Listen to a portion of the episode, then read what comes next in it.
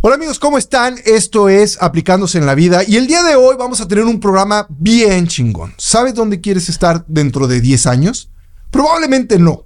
¿Tienes definido dónde quieres estar en dos o en cinco años? Tus metas, las enormes, están deteniendo tu crecimiento porque no sabes cómo realizarlas. Esto es lo que vamos a ver en este episodio, así es que quédate en aplicándote en la vida. Ya comenzamos. Hola amigos, ¿cómo están? Esto es Aplicándose en la Vida, Finanzas Milenias para gente chingona mexicana que quiera ser más en su chamba y con su lana.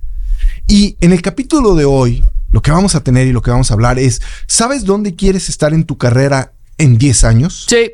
Probablemente no. ¿Tienes definido dónde quieres estar en dos años? Tus metas enormes muy probablemente estén deteniendo tu crecimiento. En este episodio vas a aprender cómo organizar tus metas a largo plazo en metas a corto plazo. Nosotros somos Jeremy Aspen y Adrián Gutiérrez, un gringo y un mexa que tuvimos o empezamos en donde tú estás el día de hoy posiblemente y de donde a base de trabajo y de tener metas y de tener objetivos bien claros logramos tener la vida que queremos. Entonces, esto es aplicándose la vida, finanzas millennials para gente chingona como tú y como yo. Y ya comenzamos. Y como yo. Y como tú. o sea, digo, o sea, no me vayas a olvidar. Se vas a decir, yo soy más chingón. hay un grupo, más chingón. hay, un grupo en Guadalajara este, de música ska que se llama Más Chingón. Así se llama. ¿En serio? Sí, sí. Qué nombre. se llama Más Chingón y, y tienen canciones muy muy graciosas. Este, le compusieron eh, en, Guadalajara hay un periférico, un freeway que rodea eh, todo Guadalajara. Y el camión, porque ya no, ya no está, pero porque ya pusieron un tren que, este, que es mejor, pero antes se llamaba el 380. Y este, y le compusieron una canción este, al 380, este, a Rimón de Camarón en el 380 se llamaba. Yo conozco a un músico que es, creo que medio famoso, Cheto, es un DJ. Y él, a lo mejor de otra época, pero es la única persona en Guadalajara a quien conozco de, en esa y Luego me lo presentas a ver si... si es buena onda, súper buena, onda. Y dice de otra época, entonces era de disco. Tipo. No, él sigue, sigue dándole. él sigue dándole. Oye, tú tenías un plan este, a corto plazo. ¿Cuándo empezaste a hacer planes primero? Ok, Oh, la primera vez que yo me hice un plan es cuando yo me di cuenta que yo no quería vivir la vida que yo estaba viviendo. Ok. O sea, eh, supe que había oído chisme de que ah, tenía, no era una mala idea tener un plan. Y yo que no presto, mi personalidad no presta precisamente para planes, o sea, no soy muy preciso en todo.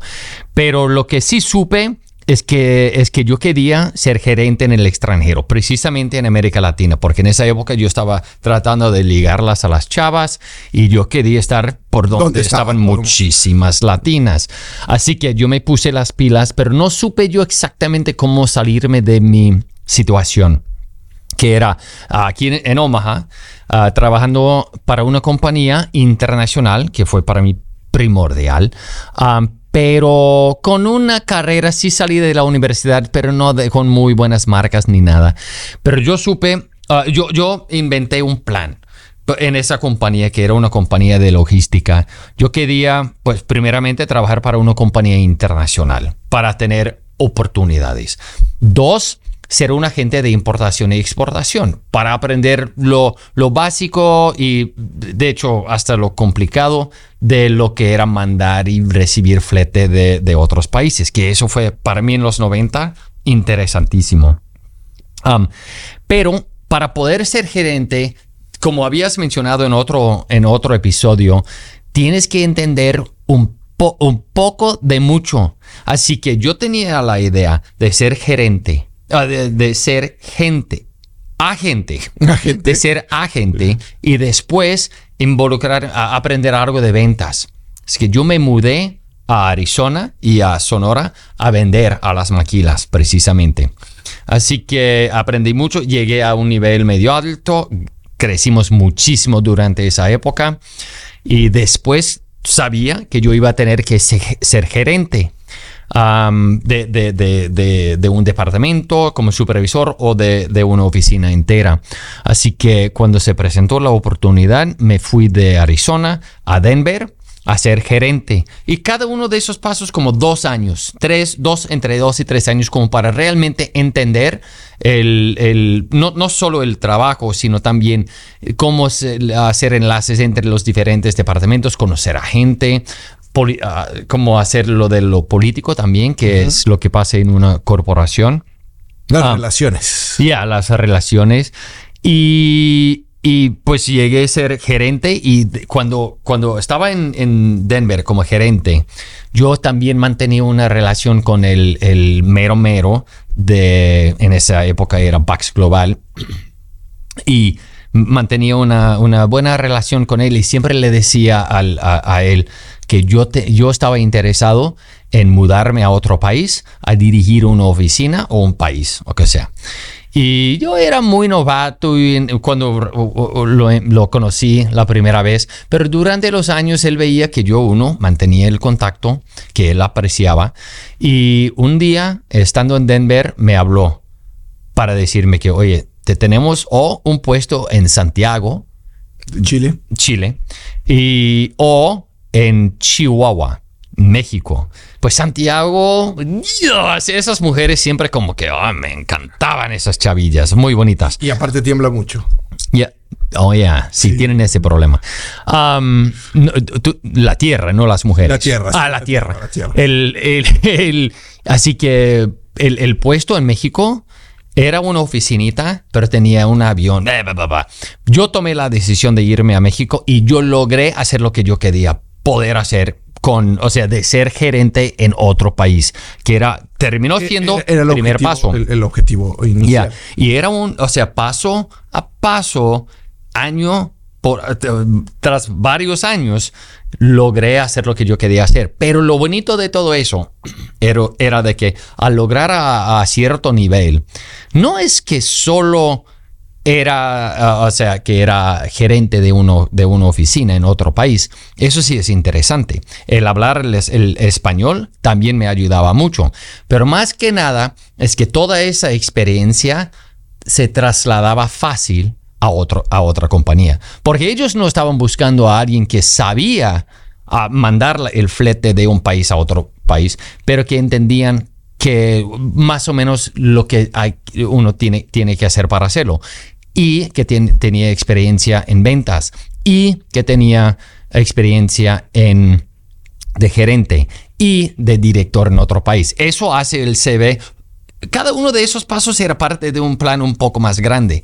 Y a fin y al cabo logré hacer eso y el conocimiento y la experiencia traslaba eh, fácil a hasta otra industria, que es lo que estamos haciendo ahora mismo en, con Aniquen. con. Ahora, yo te voy a dar un dato, un dato sobre eh, cómo es, cómo científicamente escribir tus metas y tener metas te da mucho más porcentaje de efectividad. Eso sí, y yo su- siempre lo sabía y nunca lo hice. La universidad, ya saben que yo soy ñoño profesional, entonces la Universidad de Pensilvania no lo inventé yo, no lo leí, no lo leí en un libro de superación personal, o sea, la Universidad de Pensilvania dice que si tú solo piensas tus metas, o sea, si tú dices, ah, yo quiero esto, yo quiero esto, porque todos tenemos sueños y todos tenemos metas. Pero hay personas que dicen, bueno, sí está padre. Y hay una frase muy mexicana que yo odio que dice, ¿a qué le tiras cuando sueñas mexicano? Que es así como, ni le sueñes porque ni se te va a cumplir. Ah. Pero la Universidad de Pensilvania dice que si tú solo te imaginas tus metas, y aunque se las digas a alguien más, solo vas a cumplir dos de cada diez. Muy pocas. Pero que si tú las escribes, o sea, las pones por escrito, vas a cumplir cuatro de cada diez. Y esto tiene una lógica, no es magia. La lógica es que cuando tú escribes tus metas, empiezas a tener un poco de estructura en el plan de trabajo. Ya no- Mental. Ajá. Ya. Ya no nada más es decirlo, sino, ah, oye, es que yo quiero tener eh, un podcast. Ah, Ok, entonces cuando lo pones ahí dices, bueno, ¿y qué necesito para un podcast? Necesito esto, necesito esto, y entonces empieza a tener un poco más de estructura. Pero también nos dice, y este es el punto más importante, que si tú las escribes y las lees cuando menos una vez a la semana, cumples 8 de cada 10. Una vez la semana. Una vez a la semana. Y yo lo pude comprobar. Yo te voy a contar mi experiencia. Cuando yo empecé a ser escritor y, y salieron mis libros a la venta, de repente me dijo mi esposa, ¿quién te los va a comprar si nadie te conoce? O sea, por más bueno que sea el libro, si la gente no te conoce, Sí. no lo van a comprar. Entonces dije, bueno, yo tengo que estar en los principales programas de radio y de televisión. Y yo escribí y puse como en un tablero de visiones todos los programas donde yo quería estar. Mm. Puse los noticieros, los programas de morning show, los programas, los puse ahí. Y cuando yo llegaba a la oficina decía, ah, yo quiero estar con Marta de Baile, que es un programa que, que- que estuve. Y entonces todos los lunes agarraba yo y hablaba al programa a ver si me invitaban. Ok, la historia completa es, yo no sabía absolutamente nada de medios de comunicación. Ah. Pero agarraba mi computadora y me metía y le ponía W Radio y aparecía el teléfono. Y entonces yo hablaba W Radio y decía, ah, ahora, ¿me comunicas con la oficina de Marta de Baile? Marta de Baile yo no sabía si tenía oficina o no. O sea, pero no iba a llegar y iba a decir, oiga, no, no sabe usted si, si Marta tiene, me podría comunicar porque te van a colgar y no Ya. te van a dar acceso. Ya. Entonces yo hablaba, oh, W Radio, buenas tardes, este, ¿me podrías comunicar a la oficina de Marta de Baile? Ah, sí, ahorita te comunicamos. Inmediatamente decía yo, oye, ¿me pasas la extensión? Es que se me olvidó para no volverte a molestar. Y anotaba. Y entonces cuando contestaban en la, en la oficina de Marta de Baile, me decían, hola, buenas tardes. Y yo, buenas tardes, ¿con quién hablo? Siempre hacía esa pregunta. Ah, pues habla Luisa. Y entonces yo hablaba, Luisa Cadena, y lo anotaba. Oye Luisa, ¿cómo estás? Fíjate que soy escritor, tengo un libro que se llama Cómo ser un mexicano exitoso y me encantaría estar con Marta. Ah, sí, pues mándanoslo. Y entonces... El libro. El libro, sí. Mándanoslo y lo leemos y te avisamos. Entonces yo le decía, aparte de todo, un poco de relaciones públicas, ah, sí, te voy a mandar uno para Marta y otro para ti y otro para... Mandaba los tres libros. Claro que a ellos les llegan 20 o 10 libros cada semana, no sé. Ya, oye, eso pasa. Entonces yo hablaba cada semana y les decía, oye, ¿ya te llegó mi libro? Ah, sí, ya me llegó. Ok, te encargo que lo leas. Tardé seis meses hablando cada 15 días, cada 15 días, para que me invitaran a ese programa. Pero a mí me acordaba el tener mis metas escritas, Ya, ya. el hablarles y mandarles el mail. Hubo programas que me dijeron que no, sí, hubo programas que me dijeron que no. Pero mientras me dijeran, ah, sí, espéranos y todo, el, el que más tardó estuve el año pasado. Tardé cuatro años en que me Uf. dijeran que sí.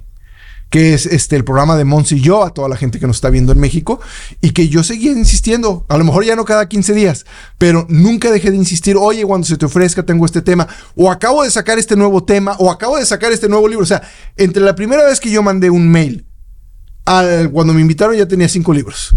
Oh, wow. O sea, cinco libros. o sea, el primer libro del y primer después. libro al siguiente. Entonces, cada vez que salía un libro decía, oye, ya tengo este nuevo tema, oye, ya tengo este, esto, otro, oye, ya puedo hablar de esta cosa. Yo les daba información, pero el tema principal de este programa no es ese. El tema es que yo tenía un objetivo escrito, el cual yo seguía todos los días y que tuve la paciencia para que algunos se dieron rápido, algunos se dieron más tarde, pero yo tenía la paciencia y la visión de decir, quiero seguir este objetivo. Entonces, a las personas que nos están escuchando, no está mal tener objetivos a 10 años. Y van a decir, va a decir un mexicano, es capaz de que ya me morí. No, ya, es capaz, pero es muy, no es A muy. lo mejor el objetivo es seguir vivos y, seguir- por ahí comenzamos. O sea, este, si tú haces objetivos a 10 años, lo más probable es que sigas vivo en 10 años. Pues, y algo más, porque yo no lo escribí bien, yo no tenía esa disciplina en esa época. es que yo leí un libro sobre eso. Oh, ya, ah, ok, entonces conste, o sea Lo que. voy a recomendar, se llama Desafiando Imposibles. Ok. E- Ese es un libro muy bueno, pero es, este, yo lo leí y cuando leo que la Universidad de Pensilvania tiene ese estudio, dije yo que yo lo hago. Ajá. Ya. Entonces- y a ti te funciona eso. A mí me sirvió mucho de. Yo decía a gente, o sea, yo decía a mi mamá de, de- de lo que yo quería ah, lograr hacer. O sea, y de hecho, mi plan, hablé con mis amigos y también otros amigos de la universidad. de- y, y- y- importante, más bien el punto es que yo repartía esa información a mis amigos y, y conocidos y todo eso. Am, pero, importantemente, también se lo dije a mi jefe. Cada vez que yo entrevistaba con ellos, yo les decía que yo, mi plan era de estar ahí entre dos y cinco años, aprender de ellos lo que hacen ellos y yo avanzar. Yo siempre les, de- les decía eso a mis, jefes y siempre a los que sí no lo, tomaban mal, me invitaban do- dos cosas. Con, con sabiendo que yo tenía motivación. Dos, ah, aprovechando de mi motivación. Oh, y tres, echándole, echándome la mano a poder logra- lograr lo que yo quería poder hacer. Sin eso, sin haberlo hecho así, yo no hubiera podido llegar a hacer, a- a hacer lo que yo terminé haciendo. Y también hay otra cosa, entre una gran meta y donde estamos el día de hoy, hay muchas pequeñas metas por las que tenemos que pasar. Yeah. Eh, hay un camino por el cual tenemos que atravesar que a veces tampoco tenemos bien definido. Siempre vemos la meta grandota. eh, es que yo quiero esto, yo quiero esto, sí, pero ¿cómo le hacemos para llegar desde donde estoy yo hasta donde quiero llegar? Y hay metas chiquititas que nos van diciendo, vas bien, vas logrando este paso, vas haciendo esto otro, vas haciendo esto otro, y a lo mejor te tardas 10 años, a lo mejor te tardas 20 años para lograr esa meta y ese sueño grandote que tienes, pero vas por buen camino. Ya, y, y eso me, me recuerda de la, la manera que yo lo hice era muy, era, era casi novedad en esa época. Pero yo, yo siempre en cada, cada paso en, en Arizona, en Denver, en Chihuahua, en Kansas City, donde fuera, yo me enfocaba en poder enseñarle a mi jefe eh, las eficiencias que yo he traído al sistema. Más que nada por con el usando el software, o sea, la- la- las habilidades todas del software y poder decirles que yo he ahorrado si, ah, medio producido o hecho para la compañía. y, algo- y- y números. O sea, como y- yo siempre cuento en um, eh, full time, de empleados full time, de, de, de 40 horas. Y si yo puedo ahorrar 5 horas el mes, ellos ahorran mm, X dinero. Y eso sí es algo que ellos usaban como para decir, ay, chinga madre, si eso sí no- nos fue bien. Pero hay que hacer, como volviendo al tema de, pro- de- de proactividad, hay que decirles a todos los jefes que, oye, que estés enterado, te he ahorrado 10 horas al año. Que pues no es una lanazote, pero sí es algo útil, es bueno saber. Y esas horas, o sea, 10 horas al año y después haces algo que les ahorra 20. O sea, ahora, ahora estás haciéndoles entender tu valor a la compañía y haces mucho más difícil soltarte. soltarte. Que ese es temas que hemos tocado en otros capítulos donde cómo ser un negocio dentro de un negocio. Entonces, cerrando el capítulo de hoy, ¿es bueno hacer metas? Sí, es bueno tener metas. Se los acabo de decir. Si tú solo te imaginas tus metas, vas a cumplir dos de cada diez. Pero si las escribes, vas a lograr cuatro de cada diez. Pero si las escribes y las lees cada semana, vas a cumplir 8 de 10. ¿Cómo tienen que ser los objetivos? Los objetivos tienen que ser claros, específicos, porque puedes decir, ah, yo quiero tener más dinero. ¿Cuánto es más dinero? Ya, O sea, depende para quién. Tienen que tener una fecha de inicio y una fecha de caducidad y tienen que ser medibles. O sea, que yo vaya midiendo si voy evolucionando o no. Y sobre todo, y el último y el más importante, tiene que ser alcanzable. Yeah. Si no, entonces nada más te agüitas. Nada más te agüites y no vas a avanzar mucho. O sea, este, si, si quieres un carro este, de lujo, primero aprende a manejar. Entonces hay que empezar por esas pequeñas metas. Y entre una gran meta y donde estamos el día de hoy, hay muchas pequeñas metas por las cuales podemos pasar. Entonces, señores, mis chingones. Así le vamos a decir. Y los míos. A, a Los nuestros radios, a nuestros radios, hasta nos podescuchas, podescuchas, así se dice. Yo- ¿Podescuchas? Podescuchas, pues sí, pues no son radioescuchas, son podescuchas. Ah, ah, puedo escuchar, ok. Pod- escuchas. Entonces, eh, a nuestros chingones que quieren ser bien chingones, más chingones, Más. más chingones. El día de hoy hablamos sobre tener metas, sobre la importancia de tener metas y cómo Jeremy nos contó su experiencia de cómo llegó a ser el empresario chingón que es el día de hoy teniendo una meta en la cabeza y aplicándose para lograr esa meta. Y si ustedes tienen metas a dos años, a cinco años, a 10 años, a 15 años, van a ir pasando poco a poco y avanzando poco a poco, pero les aseguro que no van a estar en el mismo lugar donde comenzaron. Eso sí. Entonces, esto fue aplicándose en la vida, finanzas millennials para gente muy chingona que quiera aplicarse con su vida y con su lana. Y él, con ustedes estuvieron Jeremy Aspen. y Adrián Gutiérrez y los esperamos en un próximo episodio. Y para que escuchen todos nuestros episodios que tenemos, vayan a nuestras redes sociales de Anekim, Anekim en Facebook, Anekim en Instagram, Anekim, Anekim en la página web. Y ahí van a escuchar todos los episodios que tenemos donde les vamos a decir cómo ser los más chingones, de los más chingones, de los más De chingones. los más chingones.